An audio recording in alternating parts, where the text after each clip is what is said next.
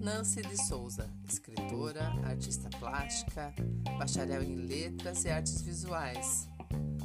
Escreveu o conto infantil Joãozinho Salvador e Desventuras de Benjamin James.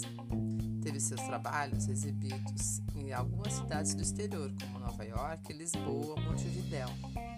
Fez várias exposições no Brasil, de Janeiro, Minas, São Paulo e atualmente faz retratos de pets. Instagram, arroba retrato de pets.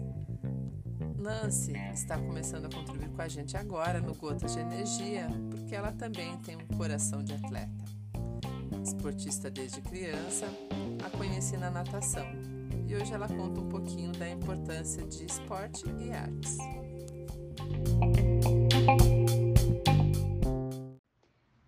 Em tempos difíceis como os que estamos vivendo, duas coisas me fazem me sentir muito bem: a prática de esporte, de exercício, qualquer que seja, caminhar, correr, nadar, o que for. Quando não posso um, recorro ao outro, porque minha mente se abre, sabe? Eu, tudo é oxigenado, tudo.